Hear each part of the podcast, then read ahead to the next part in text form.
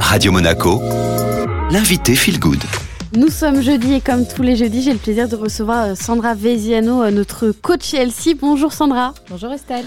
Alors aujourd'hui, vous avez décidé de nous parler euh, de la vitamine D. On en a beaucoup entendu parler. Est-ce que la vitamine D se consomme par les ampoules ou autrement? Alors la vitamine D, elle a été de très très longtemps et même encore parfois maintenant donnée par les médecins en, sous forme d'ampoules. Or, on a des études qui prouvent qu'on a une très faible efficacité sur ce sur ce mode d'administration qui est les ampoules parce que bah, au bout de 15 jours, la totalité de l'ampoule euh, se disperse dans le corps et on n'en a pas les bienfaits sur le long terme.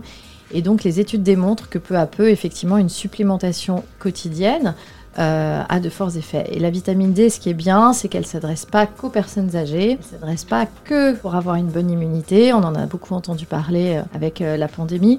et effectivement, elle est là pour l'immunité et elle est importante et obligatoire pour les personnes âgées, mais aussi pour quasiment tout le monde. Alors, comment prendre la vitamine D et comment bien la prendre surtout? Alors, effectivement, donc en cas de non-carence, hein, parce que encore une fois, toutes les carences doivent, être, doivent faire l'objet d'un suivi médical avec un protocole bien défini et un suivi médical, j'insiste. La vitamine D+, en prévention de santé naturelle, donc pour l'immunité, pour la solidité des os, pour le renouvellement cellulaire, est intéressante à en prise quotidienne. Moi, je recommande par exemple, moi, je prends euh, tous les jours 2000 unités internationales.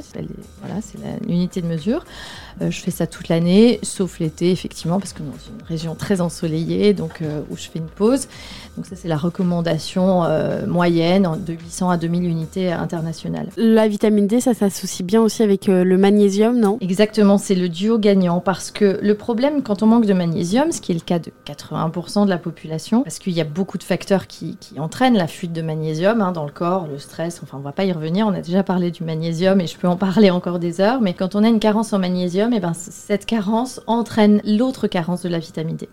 Et quand on prend les deux ensemble, on n'est pas obligé de les prendre au même moment, mais le tout c'est de les prendre dans la même journée. Le magnésium va activer euh, la vitamine D au niveau du foie, donc ce qui permet à la vitamine D, euh, ce qui permet euh, au magnésium de rester plus longtemps dans les cellules. Donc c'est vraiment pour moi le, duo gagnant. je répète toujours s'il y a trois compléments à prendre, je parle pas des probiotiques, c'est oméga 3, vitamine D et magnésium. Alors toujours en cure et si vous avez des doutes, n'hésitez pas à consulter votre médecin. Merci beaucoup Sandra.